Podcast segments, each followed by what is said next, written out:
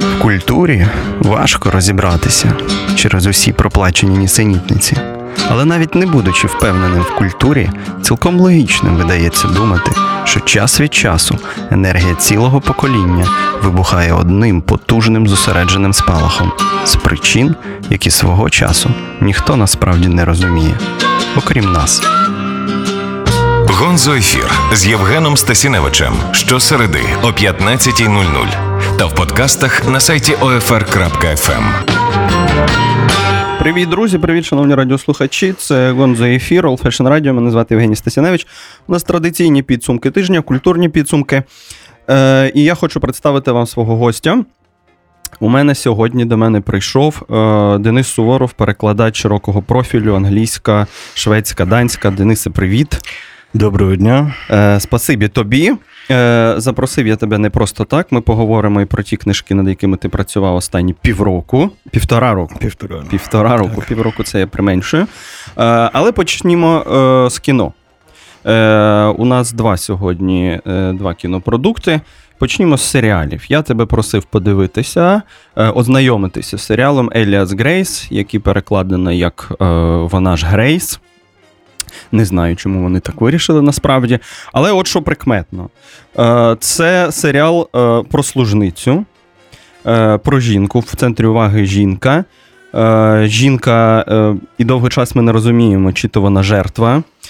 І оце її віктивний статус, віктивне становище, воно таке хистке. І це екранізація роману Маргарет Етвуд. І е, сама Маргарет Етвуд там з'являється. Тобто ми розуміємо, друзі, оскільки ми з вами говорили коли вже про розповідь служниці, е, і, і ви всі, звісно, дивилися останнім часом цей серіал, і вже подивилися. Ми розуміємо, що маємо справу е, певним чином з парним таким продуктом. І ці романи можна яким чином навіть розглядати як е, романи парні. Один це кінець е, 90-х розповідь служниці, інший це. Дев'яно- Це вже це, е, е, е, це, це кінець 80-х розповідь служниці і середина 90-х Еліас Грейс, якщо я не помиляюся. Е, Два серіали, в центрі уваги яких саме жінка, е, от яку справді можна назвати служницю, хоча от в серіалі ЗМОС е, її статус служниці він специфічний, як ми пам'ятаємо. І чи дивився ти, е, Денисе, оту, оту розповідь служниці, яка стала найкращим драматичним серіалом не так давно на премії Еммі? Е, Зізнаюсь, не дивився я серіал. Е, Це я- не страшно. Це не страшно. Е, Я думаю, тому що розумієш, е, при виборі серіалів, кіна. Або книжок, я все-таки в першу чергу послуговуюсь своїми е, якимись смаками. Може, вони не дуже відповідають якимось тенденціям, трендам. Ну розкажи Ем. от кілька слів, що ти любиш з серіалів. Хай це буде Пуаро. Ми тут і про Ем. Пуаро говорили, згадували. До речі, скоро має вийти дуже Е, цікавий фільм. Вбивство Так, в експресі. так, так, в так. експресі, так. Ні, це не Пуаро, хоча е, на Пуаро я підсів в підлітковому віці. Е, Тоді це було мені більш цікаво. Е, Ні, ну зараз Останніми я дуже. це Е, Зараз мене більше приваблюють е, такі серіали на кшталт. Е, Як. е, Як же воно? How to get away with a murder. угу, угу. Як уникнути, як уникнути покарання так, покарання за вбивство. Ага. І е, е, шикарний серіал е, Картковий будинок. Ага. Тобто обидва Так, ні, серіали. ну, так, Ти ну, все одно дивишся е, дуже гучні речі. гучні речі, але я дивлюся по якимось своїм е, ну, причинам.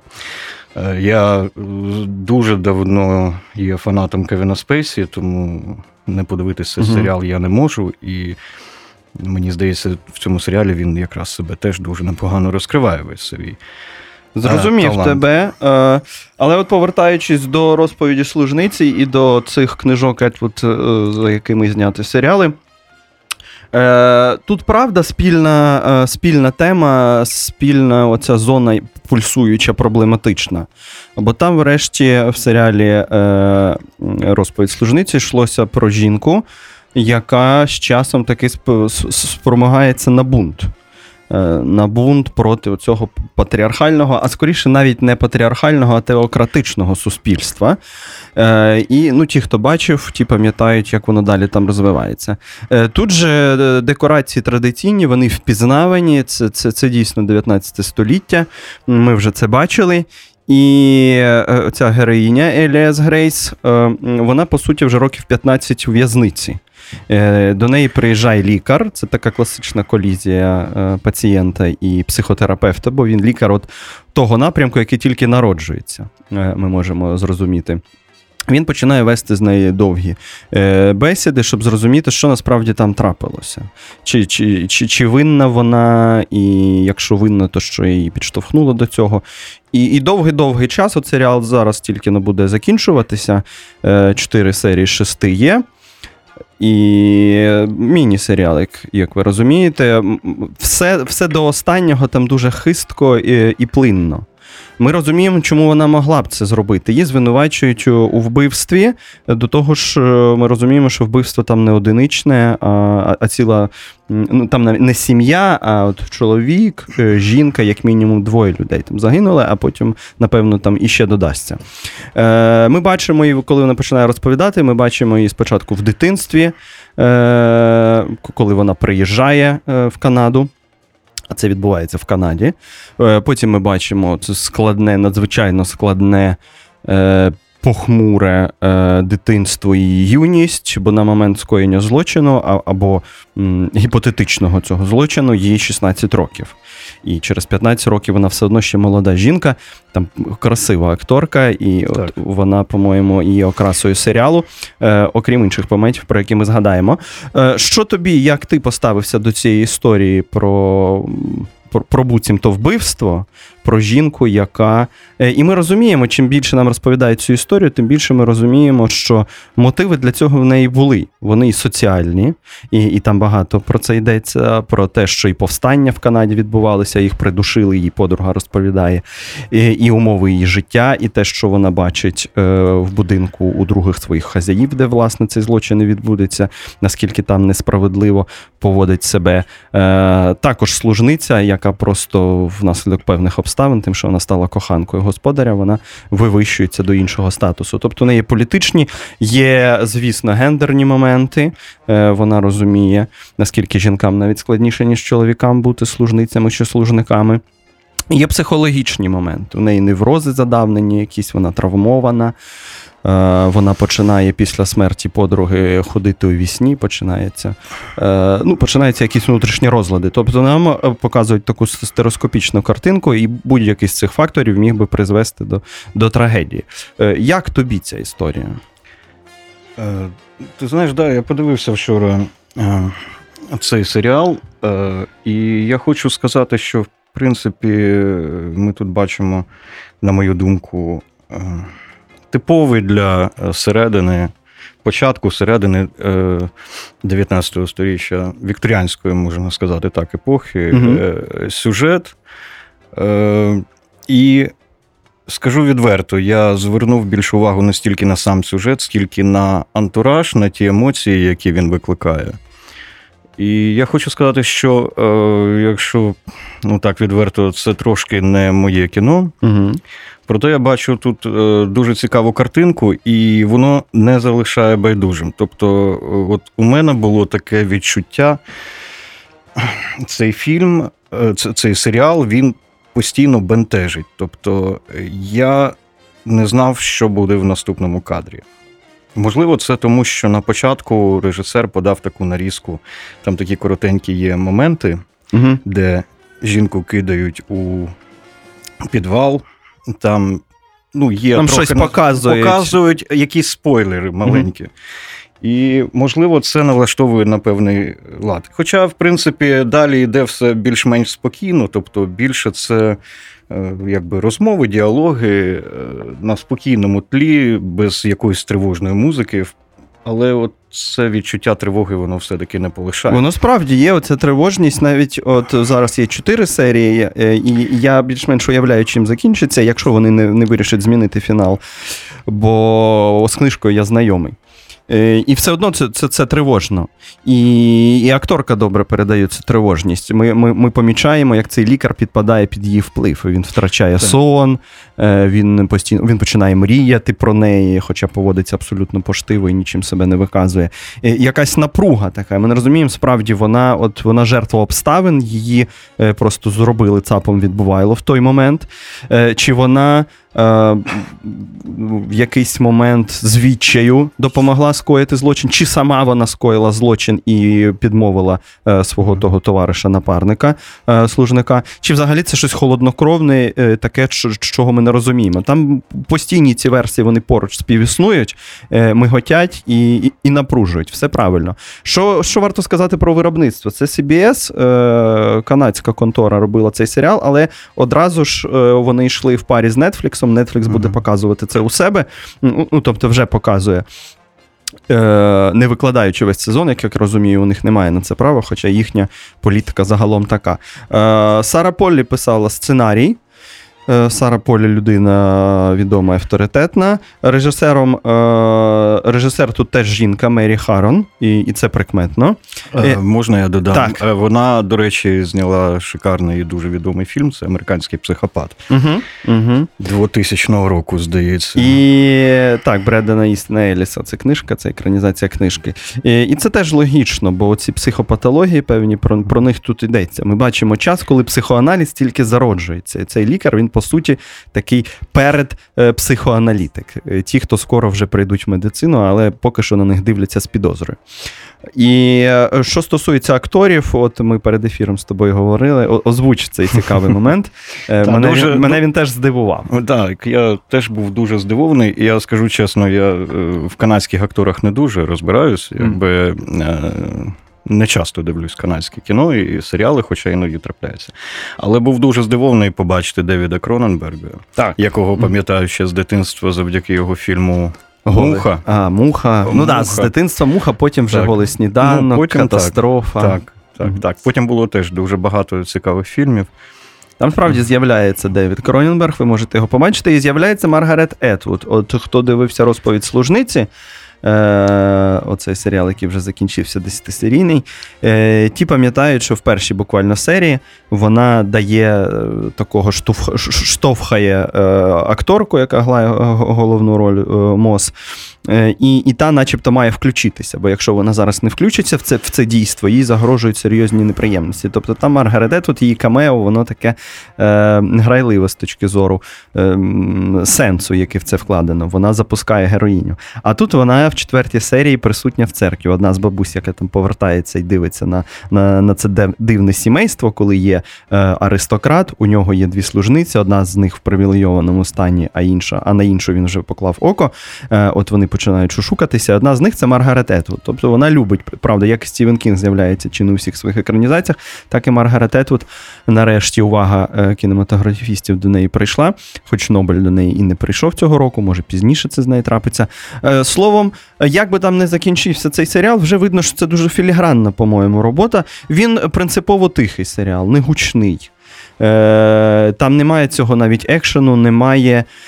Ем, немає чогось такого, як було в розповіді служниці, коли відбувається якесь препарування глибинне суспільство про те, що Америка все ж таки була заточена як теократичне суспільство, і перші поселенці так і думали про нього. Е, там історія масштабніша, якщо хочете. Тут теж є і про суспільство, і про всі ці е, і про її знедоленість, е, тяжкі обставини життя. Але більше, по-моєму, увага все ж таки на конкретній, на конкретній жінці, хоч і в конкретних історичних умовах, на її е, право на бунт певним чином, на на знов ж таки улюблений сюжет Етвуд, один з улюблених на те, як віктивність переростає е, в бунтарство, просто що це бунтарство. Е, чим сильніше суспільство тисне на жінку, тим радикальніше вона потім буде бунтувати. І це вже буде поза межами закону, звісно. Е, але тут питання: от якщо суспільство дозволяє собі так е, е, поводитися з жінками. Ем, то чи можна потім цією міркою його ж законодавство міряти те, що ці жінки коять у відповідь? Е, от про статус жінки, про право про, про право на, е, на свій голос, який в певних умовах просто е, переростає це право, коли реалізовується, воно переростає в трагедію. Не уникну, тому що ну, не, немає іншого вибору. Є один вибір, можна розправити плечі, але, скоріш за все, нічого доброго з цього не вийде. Е, Це правда, якийсь такий наріжний сюжет для Маргарет Етвуд. Е, Словом, я б вам рекомендував ознайомитися з цим фільмом, е, з цим серіалом. Хоча це може і фільм, там серії по 40 хвилин, якщо 6 серій по 40 хвилин, це це такий, як Володар Перснів, один фільм буде. На, Насправді. І і це хороша така ошатна річ, е, тиха, але от тривожна, яка тут чіпляє і не відпускає. І ти думаєш, ну що ж врешті там трапилося, і м, які саме фактори е, спричинилися до того. А, а чи починаєш думати про всю цю складну констеляцію, коли суспільне, гендерне, е, соціальне, психологічне, навіть психопатологічне починає з'єднуватися, і бачимо те, що бачимо. Словом, е, отакий серіал е, скоро буде завершуватися на CBS і на Netflix. Еліас Грейс в оригіналі. Вона ж Грейс. Це це переклад. Е, подивіться, подивіться. І це, до речі, і знов це в скарбничку е, фільмів відверто феміністичного спрямування, яких останнім часом дуже багато. І в анімації, пам'ятаєте, їх багато. Ми вже не раз згадували про Моану як маніфест такий е, феміністичний, дуже добрий, дуже потрібний на, після засилля е, цієї анімації, де головними героями були виключно чоловіки, а часто й брутальні чоловіки. Е, Тому е, це, це, це ми відслідковуємо, тобто, що тренд продовжується, все все нормально. Е, це не хвилинна була увага. Далі можна очікувати ще на якісь екранізації. Маргарет Етвуд так само подивіться її бібліографію. Там за 40 е, років творчості написано ого, скільки є і сліпий вбивця, власне, Assassin, і який отримав букера. Е, до речі, про букера ми наприкінці поговоримо. Але це буде наприкінці. Поки що ми йдемо на коротесеньку музичну паузу, потім повертаємося. Залишайтеся з нами. Гонзо ефір.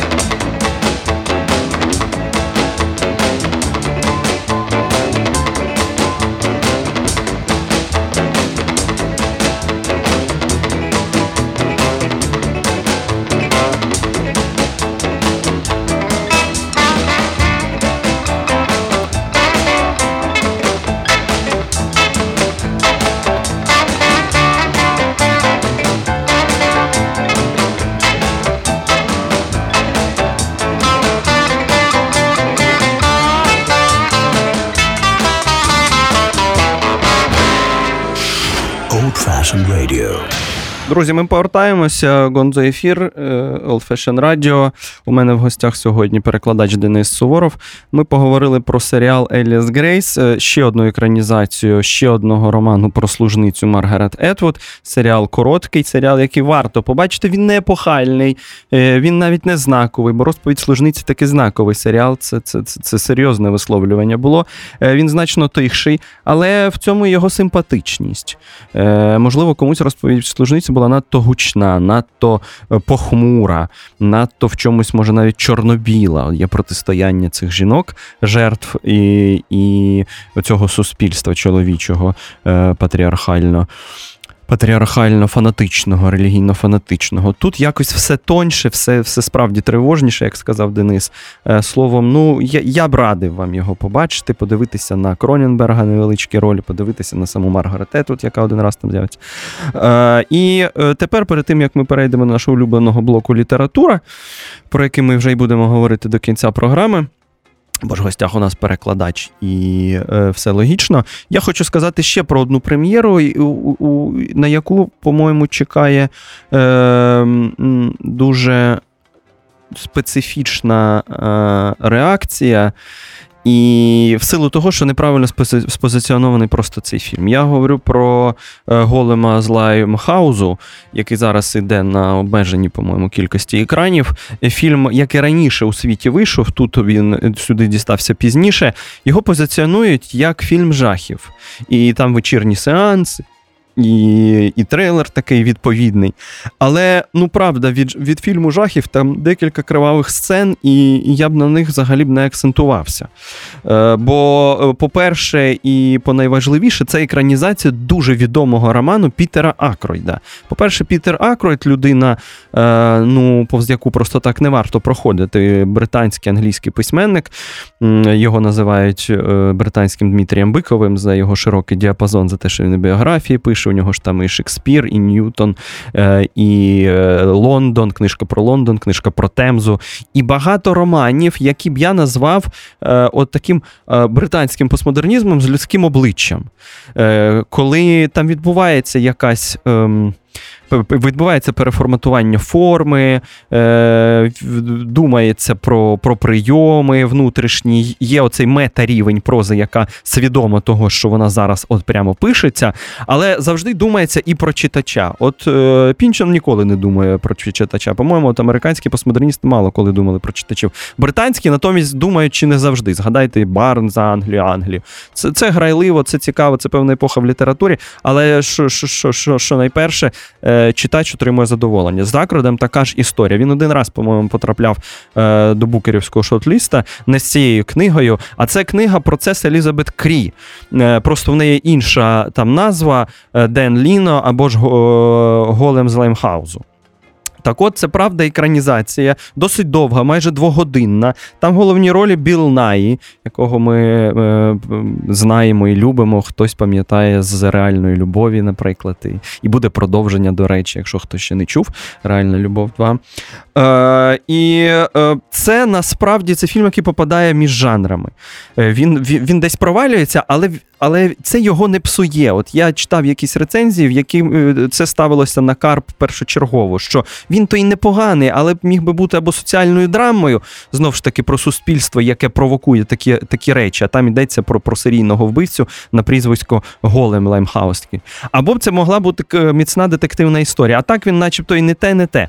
Е, і, І це добре. Він якось грає зі стилістичними регістрами. Ми бачимо пригоди е, кінематографічної форми. Це так само, як і серіал Еліас Грейс не не вибухова річ. Е, І якщо ви її пропустите, нічого страшного не буде.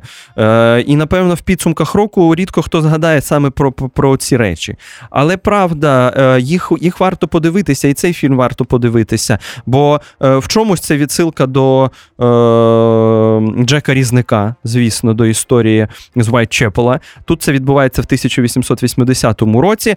Е, Є, е, Є вбивства І і окремо, начебто, не пов'язана, є смерть одного драматурга не- не- невдатного такого, е, і його дружину, цю Елізабет Кріп, підозрюють в цьому злочині. А потім ці лінії, звісно, почнуть зближуватися, і ми зрозуміємо, що вони намертво спаяні, і, і це е, ланки е, одного цілого.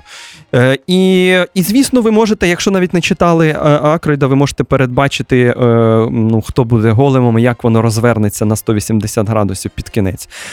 І, і звісно, е, багато чого там е, мо- мо- може вам здатися вже, баченим і не раз. Але там хороша дуже колористика, там дуже хороший вікторіанський Лондон, е, любовно зроблений.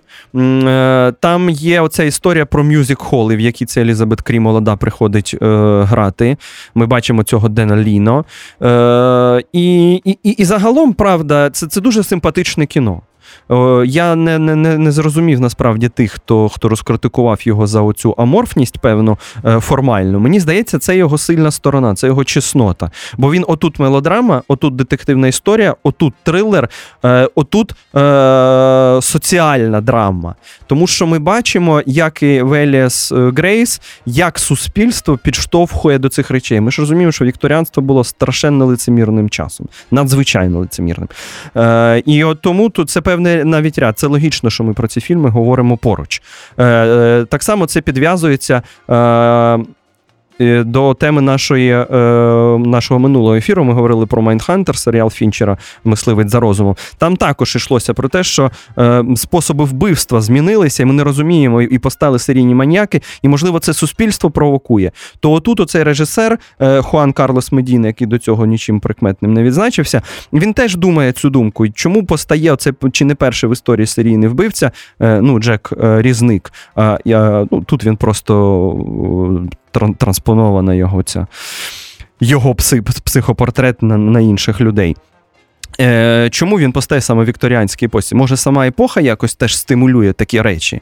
І, і, і тоді е, на це, за, за цим цікаво спостерігати. В Майндхантері ми бачимо вже 70-ті роки, коли починається серйозна наука про серійних вбивць. А тут ми бачимо початок цієї епохи. Звісно, там серійні вбивці траплялися і до цього.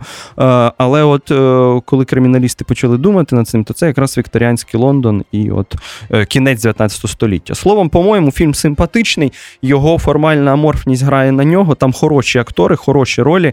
Е, Він виправдано, е, його хронометраж виправданий, і зміна стилістичних регістрів, по-моєму, виправданий. Отак, фільм на вечір, і, і фільм, навіть щоб потім про нього подумати, е, чом би і ні. До того ж, це хороша ілюстрація, як непросту книжку, ну, постмодерну, скажімо, якби нам це слово не подобалося, наскільки воно не було затяганим.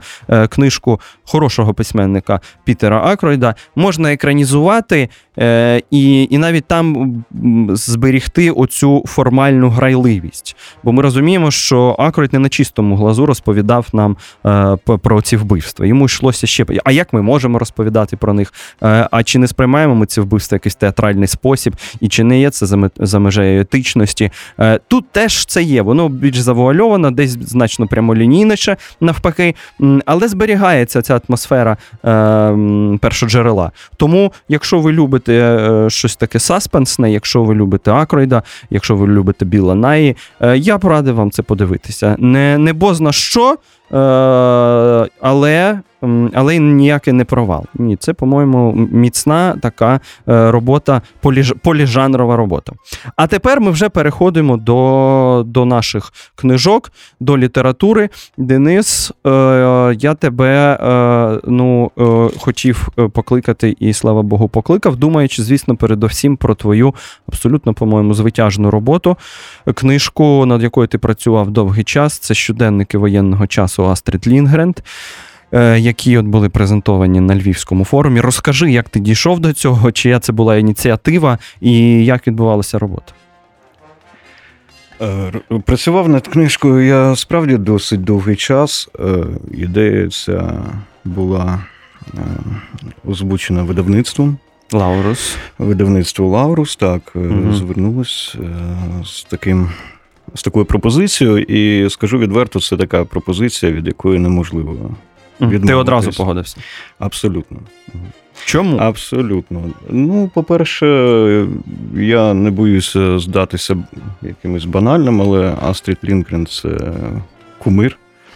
М, Передусім дитинство. Причому, ну, я справді в дитинстві намагався читати всі книжки, які були в наявності на той час. Було не так багато, на жаль, але і дивився кіно. Тобто я справжній такий фанат. По-друге, е, я про цю книжку читав трохи раніше, коли вона вийшла е, в Швеції.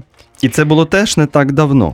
Це було Це, якщо я не помиляюсь, 15 рік. 15, 15 рік, так. Це е, пропозиція поступила десь після, ну, я не знаю, місяців 5-6 після видання в Швеції. Тобто це Е, абсолютно свіжа книжка була. І м, я про неї читав. Я не читав її повністю, але я читав уривками. Е, і я розумів, що це дуже цікава робота, і вона була б дуже цікава і для українського читача. Причому, е, скажімо, навіть так, не тільки читача, але навіть для фахівців. Скажи, я от зараз, може, це трохи вбік. А чому так довго ця книжка не виходила на батьківщині? Щоденники. Е, Справа в тому, що щоденники знайшли буквально не так давно. Там була їх, і не знали, що вони є. Чи знали? Їх просто, ні, Ніхто їх просто не було, його, їх знайшли в якомусь закапелку, Мгм. в якійсь коробці. Там це була гучна подія для Скандинавії умовної щоденника Астрид Лінгрен. Е, Це була помітна подія. Я б не сказав, що прям гучна, але, але вона була, звісно, помітна, і одразу почали виходити переклади в інших країнах, в Німеччині. Ну і у нас досить швидко все це. Ми в 17-му році, тобто через два роки, а може навіть через півтора, ми отримали свій переклад. По-моєму, Ну, це роки, оперативно. Е, як тобі так воно? Е, тобі може так і не здається, це твої внутрішні відчуття. Як йшла робота? Е, Ну, ну, робота йшла дуже довго, і я скажу, що е, це така книжка, воєнні щоденники. Оці. Це така книжка, де найважча частина не перекласти текст, а працювати з історичним матеріалом. Справа в тому, що у нас в Україні про Швецію Другої періоду Другої світової війни невідомо ну, нічого. Скажімо, Є якісь прямо. такі загальники про її нейтральність, так? Е, Так, про... ну це, це е, розумієш, це мало допомагає, коли йдеться про якісь локальні події в якомусь Та про конкретному побути щодень. Так. Е, От щось відбувалось таке локальне. І, скажімо, можливо, більшість цих подій вони не вплинули серйозно на хід війни, але вони дуже важливі для відчуття тієї атмосфери, в якій жили шведи. От, щоб зрозуміти е, весь парадокс у цього шведського нейтралітету. Е, Коли навколо тебе всі країни знаходяться в жахливому становищі, коли війна, коли голод, коли репресії, вбивства. Е, А шведи ходять в оперу, снідають круасанами. От. Ну, правда, цей період почався трошки пізніше, вже всередині війни, тому що на початку також було досить сутужно шведам. Е, Всі робили запаси, ніхто не знав, що буде далі. Шведи очікували нападу від Німеччини також. От. А пізніше стало легше, і, ну, скажу, так, е, буде, буде е, для, для читача буде кілька моментів, які дуже-дуже сильно здивують. Е, І оскільки це щоденники звичайної жінки, Астрід Лінгрен тоді ще не була письменницею. е, Вона була домогосподаркою, вона була секретаркою. Е, Це щоденники звичайної домогосподарки. Яка ще не є великою письменницею. Вона взагалі ще не є письменницею. І, І Пепі буде якраз. е, наприкінці 44-го року вона починає працювати над Пепі. Але от десь в цей період, про який вона пише в щоденник, вона починає ці історії усно переповідати дітям. Да? Вона Вона, пере- підбирається до цього. Так, вона підбирається. Ну, в принципі, це типова історія для багатьох е, відомих книжок, коли Мгм. спочатку це розповідається дітям або знайомим. Е, так, і потім вона їх зібрала і вже в 45-му році відправила е, видавництво. Але е, коли вона почала писати щоденники, вона навіть і не думала бути письменницею. І, в принципі, не було з початком війни, можна так логічно собі зрозуміти, що не було передумов для письменницької діяльності, коли йшлося про виживання. Це щоденники 39-го, 45-го З року. 39-го, 40 Тобто це якраз от, от, ось, ось вона Друга світова. Так. Е, мені, е, ну, і як критику, і літера- літературознавцю, звісно, цікаві ці щоденники поза всім іншим, поза тим, що це щоденник жінки-письменниці, е, щоденник воєнного часу. Е, Щоденник, де поруч е, сусідять роздуми над е, ну, геополітикою, якщо хочете, і побутовими негараздами, бо там же є такі і локальні дуже історії, там свічок на Різдво Мгм. не вистачає, так, і що робити з цим. Здається, дріб'язок. Але якби весь щоденник був з цього складений, ми б змогли про щось говорити, але там поруч такі контрастні речі. А потім якось мені навіть здається, це не плановане, це драматургія самого життя. От Астрид Лінгерен, що якось е, чим гірше стає становище у світі, і у неї все складніше там в сім'ї. Тобто починається від побутових негараздів, чогось не вистачає, бракує. Вона думає там і про дітей, як би їм все найкраще, а потім проблеми з чоловіком, який врешті зрадив. Так? Так.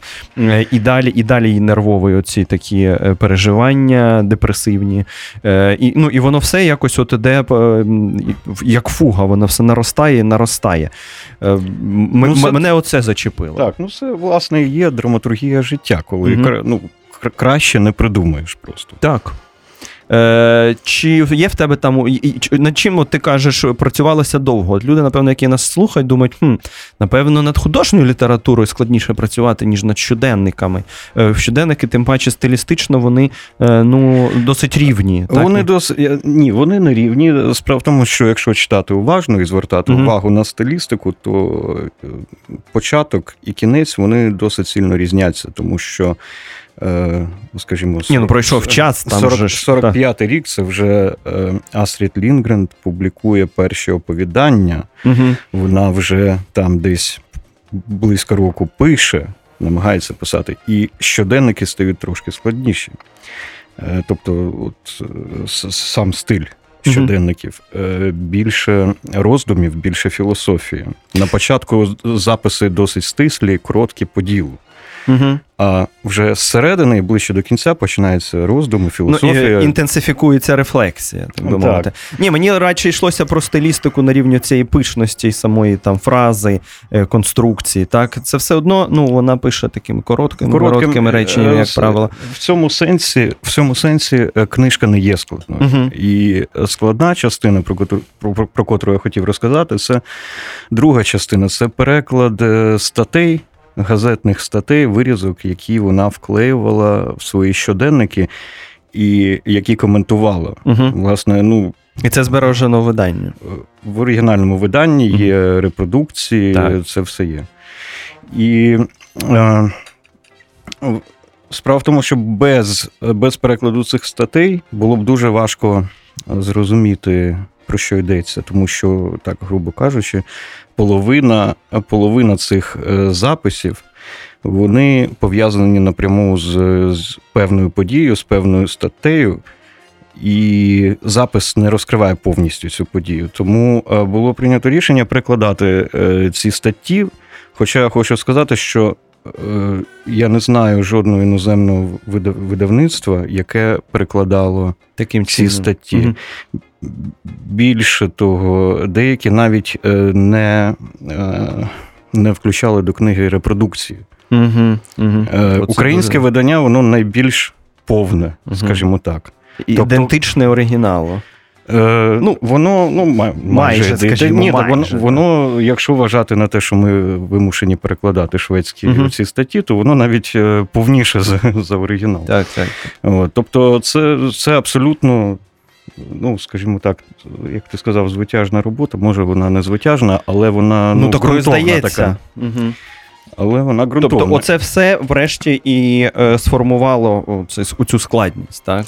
Е, Начебто щоденник, начебто, е, начебто ці ці короткі речення, е, але от історичний контекст. є. Історичний контекст, і знову ж таки е, брак спеціалістів, у- у яких можна було б взяти консультацію. Я хочу, до речі, подякувати е, Федору Андрощуку, це наш Так. київський. е, Київський історик, археолог, який довгий час працював в Швеції, який допомагав в певних моментах, але я скажу, що от справді е, з історії Скандинавії Другої світової війни дуже важко знайти фахівця, який би міг це до, ну, Угу. пояснити і допомогти в роботі. Тому доводилося дуже багато знаходити. Ну, для тебе, як для перекладача, це етапна робота була? Ти відчув її такою? Так, я, я її е, відчув так, наповну. Е, от е, знову ж таки, я, я, я може повторюся, але справді, от поза всім, що ми називаємо, цікаво дивитися для тих, хто любить Астрид Лінгренд як авторку Пеппі е, Карлсона. Е, дивитися, як визріває. Це, це портрет художника в юності. Ну, там не така вже юність, насправді. Ну, там, так. там така зрілість починається. Але просто подивитися, от е, на її оптику, дійсно, вона ж ми, бачимо, що вона помічає, що вона і- в який спосіб описує певні речі, драматичні так само. Тобто, це ще до того, як написана Пепі, оцей вже е, наріжна, наріжна її книжка, яка і прокладає дорогу в велику літературу. Ми по суті бачимо, що відбувається в письменницькій голові. Оце є той джойсівський портрет художника в юності, тільки від першої особи. Вона розповідає сама про себе, не маскуючись е, ніякими художніми е, штуками і прийомами. От поза всім іншим, це страшенно цікаво. Треба ще, я хочу сказати, що е, дуже відверта книжка, тому що зрозуміло, е, що я, ну, це моє припущення, я точно, напевно, не можу знати, але вона не писалася для когось.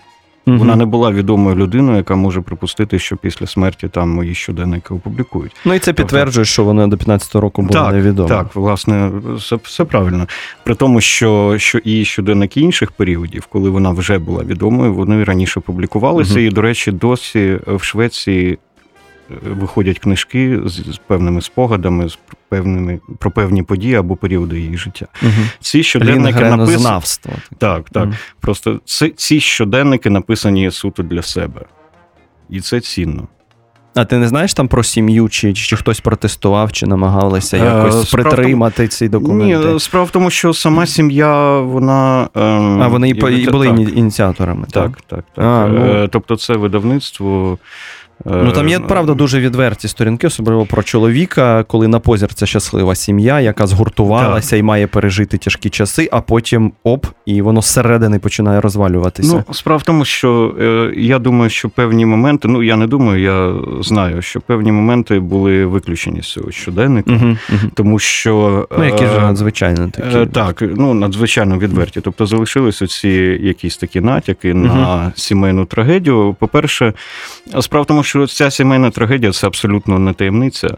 Е, Так, просто так. хотіли Не знали її точки зору на це. Просто. Так, і хотіли більше сконцентруватися все-таки на Другій світовій війні, на тих Як, темах. як велика письменниця це бачить. Так, так. Так, друзі, залишайтеся. У нас продовжується література, розмови про книжки. Після музичної паузи ми повертаємось. Гонзо Ефір.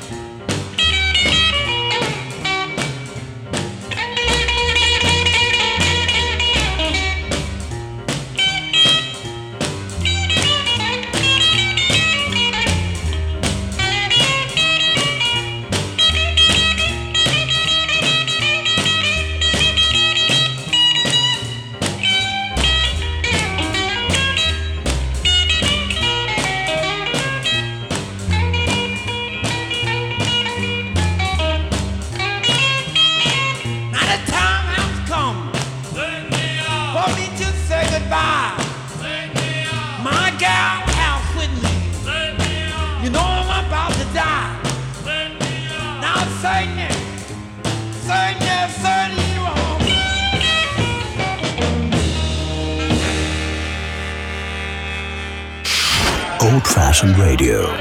Друзі, це знову ми, Гонзо Ефір. У мене в гостях сьогодні е, перекладач е, Денис Суворов. Ми е, якраз вже говоримо про м, велику роботу, яку він робив останні півтора роки.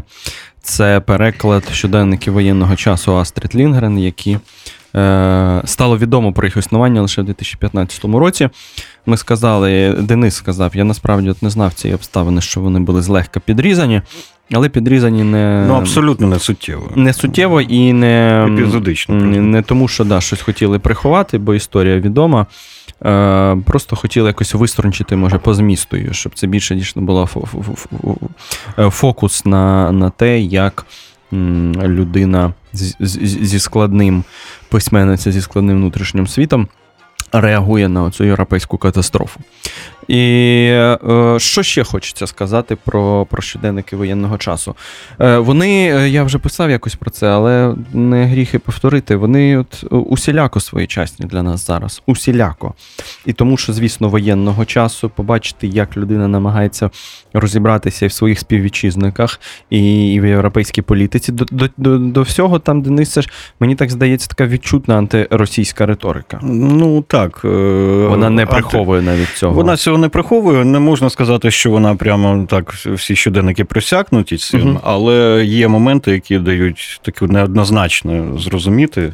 Верніше, Роздуми про національний одно- характер. да. Так, так, так. І я, до речі, в цьому контексті хочу сказати, що от е, в Росії, напевно, цього- з цієї причини і не захотіли видавати ці щоденники, хоча Там було, було бажання, хтось заявляв про нього, але я бачу, що їх Е, нема до сих пір. Ні, нема до сих пір, і я не знаю, я думаю, що і не буде. Тому що коли вийшли ці щоденники в Швеції, е, російський інтернет він просто підірвався від е, деяких цитат.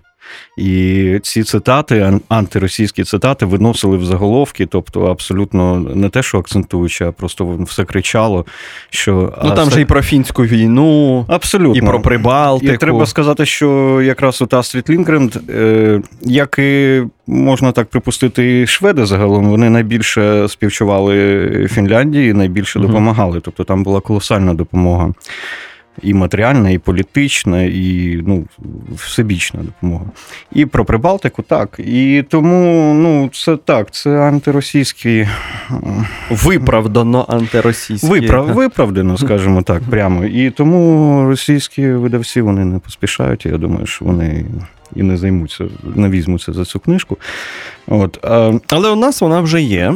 у нас вона Е, є. Вона є. Е, Спасибі тобі, спасибі видавництву Лаурусу. Це, це, важливо. Це важливо для нас сьогоднішніх, е, не тільки для поціновувачів Лінгренд і казок і історій. Важливо подивитися взагалі на цю спробу. Поза всім іншим, ну от бути чесною до останнього. Та вона видно, як е, вона із собою іноді бореться. Е, От у неї складається якісь візії, а потім е, в силу якихось реалій, про які вона дізнається, і доводиться переглядати певні позиції. Ну, я тут хочу додати, що в принципі, ну, вона проста жінка. Була. Вона абсолютно пересічна жінка. Єдиний момент, що вона згодом почала працювати в таємній службі, яка займалася цензуруванням переписки, і тоді вона отримала матеріал для роздумів і Вже для більше для- так, так. Тобто вона мала уявлення, що відбувається в Нідерландах, в Норвегії, в тій же Фінляндії. Е, Але от ц- ці Ну, це тим щоденники... прикметніше, що це саме звичайна жінка пише. Так, так, так. І е, ще ці щоденники дають е, дуже цікаве таке враження. От коли я перекладав, я був. Ну, я можу абсолютно відверто сказати, що я е, не надто знаюсь на історії, тобто я знаю історію, але ну, я, я цим не захоплююсь. І коли я читав, е, я був просто вражений, наскільки е, ті методи, які зараз, якими зараз ведеться війна, зокрема проти України, наскільки вони були поширені і тоді. Тобто я зрозумів, що це всі от гібридні штуки, Мгм. з якими ми зараз стикаємося, і, і про які пишуть, Боже, як це так можливо? Що це Де таке? це наросло Що це так? Це якісь нові технології. Це зовсім не нові технології, і прочитавши щоденники, можна абсолютно це чітко зрозуміти, що вже тоді ці методи використовувалися. Тобто, оці фейки, які запускаються, Мгм. інформаційні провокації, це все абсолютно було використано ще в ті часи. Тобто, ну, ця книжка абсолютно, ти правильно сказав, вона дуже, дуже Резонує з нами. і- Так, і, і, і вона цікава з багатьох, е, знаєш, там кілька шарів. Так. От, тобто для фанатів Астрід Лінгрен, для тих, хто її любить, для Ті, хто любить мемуари, Мемуари, щоденники, а у нас з цим проблема до сих пір. У нас Так. немає е, до великої кількості навіть і щоденників мемуарів, не, не тільки своїх, навіть перекладних. Так. Тому це просто заповнення ніші певним чином. І ще треба сказати, я не побоюсь цього слова, вона буде цікава для істориків і журналістів, тому що е, там багато є статей з преси шведської того часу. І е, дуже цікаво, як подають новини, як вони пишуть ці новини, е, е, на чому роблять акцент. Це теж дуже цікавий матеріал от, для тих, хто це досліджує. Для подумати. Е, так, друзі, поза тим, що книжковий ринок у нас е, наповнюється активно, і ми радіємо з цього приводу. І багато у нас нонфікшн, зокрема, новинок вийшло. Але, от, на мою скромну думку, щоденники Лінгрен це одне з, найкращих, що нам, з нами трапилось цього року. Чесно кажу, не тому, що Денис тут, не тому, що у мене якісь сентименти до видавництва. Я до всіх видавництв е, ставлюся рівно, якщо вони нічим себе не дискредитували. Але це правда, е, ну це, це важлива дуже штука, надзвичайно. І тим важливіше, що вона поціляє в широчезну аудиторію. Це може бути цікаво всім. От ви думаєте, боже, ну що ж там може бути? Відкриваєш щоденник 60-літньої давності про побут жінки, яка ще й не була великою письменницею, а потім якось провалюєшся просто в цей текст. Тому, правда, у нас ще до підсумків року якісь е, місяці там залишилося півтора місяці, чи скільки їх там. Але вже можна сказати, що щоденники Лінгрен це ем, вони з нами трапилися, і нам страшенно пощастило з цим. Е, Одна з найгучніших книжок от в форматі нонфікшн цього року е, перекладних. Е, так, Денисе, це ми поговорили про твою таку е, найбільшу, найбільшу звитягу. Але ж е, були інші. Так, Були інші, ти працював над трьома книжками паралельно. ну над двома з половиною, скажімо Ага. так. Тому Розкажи що ще про них, вони вже всі вийшли. Так, І е, що це за книжки? Е, Паралельно з Астрід Лінгренд е, на, е, на форумі львівському була презентація книжки шведського прозаїка Данні Ваттіна, яка називається Скарб пана Ісаковіца. Це, суть, е, це, ця книжка в Швеції вийшла, якщо, не, якщо я правильно пам'ятаю, в 2014 році. 14-му або 13-му. Е, Тобто, е, це якби сучасна оповідь. Сам автор приїздив до Львова. Угу. Е, І, до речі, він при, приїздить вже, приїхав вже вдруге. На минулий е, Львівський форум він також приїздив, коли ми зробили предпрезентацію книжки, анонс, так би мовити. Тоді вона була ще не готова. Е, Скарб пана Ісаковіца це дуже цікава е, тема е, е, про шведських євреїв. Е, і там є дві, скажімо так, історичні площини: це сучасність і знову ж таки Друга світова війна. І тут е, дуже цікаво, що воно так, от такий збіг з Астрід Лінгренд. І я хочу сказати, що знову ж таки, перекладаючи після Астрід Лінгренд Дані Ватіна, я був дуже здивований, наскільки е, багато є таких точок. Історичних моментів, які перекликаються, і про і подій, про які йдеться в обох книжках. Е, Якщо читати паралельно, може така Як я, стереоскопічна як я, так, картинка. так, так, так. Е, Мгм. Дані Ватін написав це книжка, е, заснована на реальних подіях. Він писав про свою сім'ю. Він походить з, е, з єврейської сім'ї, яка жила е, до Другої світової війни, жила на, на нинішній території Польщі, на тій території, яку Гітлер захопив першу, ну, в перші от, дні війни. І про те, як ця сім'я виживала Е, Сім'я е, дуже велика, і про кожного е, з членів сім'ї там досить докладно оповідається. І ну, що я хочу сказати, тут е, книжка цікава е, стилем, яким він написав. Це дуже легкий стиль. Це, це книжка про трагічні події, дуже трагічні події про Голокост, про тяжку долю єврейського народу, всього і конкретно от, е, головних героїв. Але е, вона подана, скажімо так, таким чином, що ну, немає тривоги, немає сліз. Е, З одного боку, ти усвідомлюєш всю цю трагедію, але при цьому ти не впадаєш в відчай.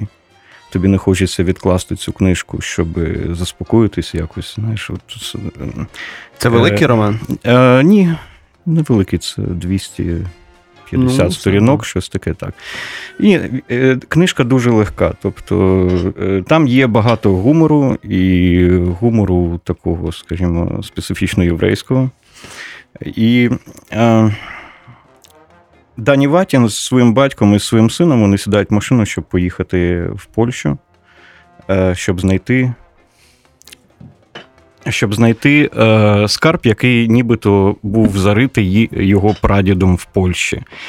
І от е, паралельно, поки вони їдуть машиною зі Швеції до Польщі, вони, він згадує своїх родичів, як вони врятовувалися, їхню історію врятування з Німеччини Угу. Під час Другої світової війни. Це ну, дуже цікаве, Цікавий цікавий стиль Ну, спасибі, подання. що, що ти от сказав про цю книжку. Я чесно зізнаюся, її не зафіксував для себе на форумі. А тепер от видавництво «Крок Видавництво Дені Ватя.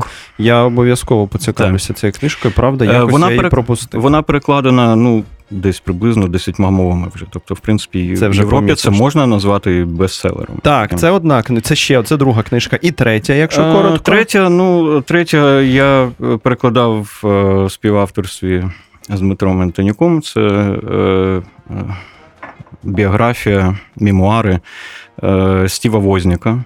Так. Стіва Возняка, який недавно був е, в- Києві, і якраз от книжка готувалась до його приїзду. Е, Ну, що я хочу сказати, це, в принципі, типові такі мемуари, вони не прикметні нічим е, таким, особливо там літературними якимись там витребеньками. Ну, ми його не за літературні витребеньки поважаємо. Але це людина, це людина дуже, по-перше, людина, яка дуже вплинула на, на світ. І на те, е, ким ми є зараз, і що оточує нас на технології. Тобто, з одного боку, це просто геніальний інженер.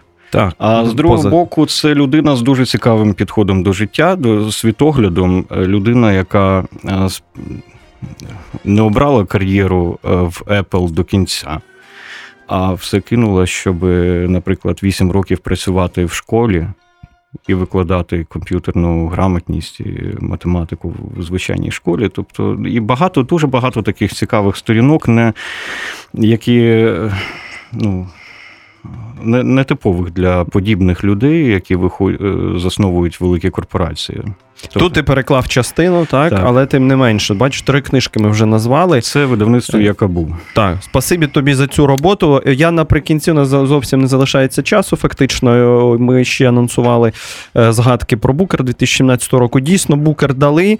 Е, Букер по-своєму очікуваний для букмекерів, бо Джордж Сондерс з його Лінкольном в Бардо був фаворитом. Неочікуваний він більше для, для людей з боку, які думали, хто ж переможе, бо другий американець і знов за більш-менш сатиричний такий текст, в чомусь після минулорічного пола Біті з його солдаутом. Але ні, е, Букер е, менше дивиться, значить, на це. Ми так розуміємо. Вони можуть і, і знову американцю дати, і не боятися, що їх звинуватять в тому, що ці країни співдружності не помічені. Е, Список короткий був дуже е, читабельний, сказати, бо там туди війшли всі книжки, про які е, багато говорили, і вони вже з серйозним накладом розійшлися. Маю на увазі і Алі Сміт з осінню, і Пола Остера з романом 4321, е, і Елмет навіть. Але багато хто не потрапив. Зеді Сміт не було, Себастьяна Баррі, на якого ставили ставки. Тобто список все одно специфічний, але він такий е, reader-friendly був список. І в цього, серед цього списку вибрали і, і, і таку ж книжку. Як правильно хтось написав, якщо ви вже формуєте список з, з думкою про читача, це не вперше у Букерівському комітеті відбувається. У них вже були періоди, коли їх звинувачували в експериментаторстві занадто, і вони, е, вони йшли більше до читача, а потім їх звинувачували в чому, і вони йшли до експериментальної прози. Тобто у них знов якась така хвиля. І е, дивно, якщо ти формуєш такий список, не обрати е, і книжку для максимально широкої аудиторії. Лінкольн в Бардо це, це історія про, про президента Лінкольна, про те, як у нього помирає маленький син. і Він приходить до нього в склеп. І це є така історія. Вона справді так все було, і він його бере на руки. А Бардо це е, в, в буддизмі такий стан перехідний між життям і смертю, там, де душі можуть застрягти. І от там купа душ, які застрягли так само е, поруч, е, ну, десь неподалік від, від душі сина, вони починають промовляти до читача, говорити. Ну, і спочатку до Лінкольна, потім до читача. Це дуже добре слухається в аудіоверсії. Там 116 людей це озвучували. Це такий хор і е, колажна така історія. І е, вона дуже мила, вона така дуже добра, чомусь навіть гуманістична, перепрошую на цьому слові. І е, так, постмодерністська. Я не ставив на цю книжку, тому що мені здавалося, що такий постмодернізм дещо вже позавчорашній. Е, і колаж, і, і, і спосіб подачі. Але, певно, Букерівський комітет думає по-іншому. До того ж, якість цього письма суто художня, вона вона справді добротна. Він, ну, навіть якщо його назвати ремісником Сондерса, до цього це його перший роман, насправді він оповідання завжди писав. То він страшенно міцний такий ремісник. Е, ну, Хороший письменник. Е, і чи треба нам перекласти цей роман? Певно, що треба. Е, щоб подивитися, за що дають букера, і подивитися, як може виглядати цей постмодернізм сьогодні. Е, але нам би краще перекласти осінь Алі Сміт. Е, по-моєму, це їй би мали віддати букер цього року. Або перекласти Пола Остера 4321 як приклад великого роману, який ще сьогодні може дивувати і робити читачу добре. Словом, такий був букер. Дійсно, я на Сондерса не ставив. Він переміг. Певна логіка в цьому є, аби це активізувало якось наш книговидавничий ринок, і щось ми побачили з цих книжок, друзі. Денисе, спасибі тобі, що ти прийшов. Дякую за запрошення. Спасибі, що подивився. Спасибі, що переклав для нас ці книжки. Ми з вами почуємось, друзі, за тиждень. Бережіть себе на все добре. Гонзо ефір з Євгеном Стасіневичем щосереди о 15.00 та в подкастах на сайті OFR.FM.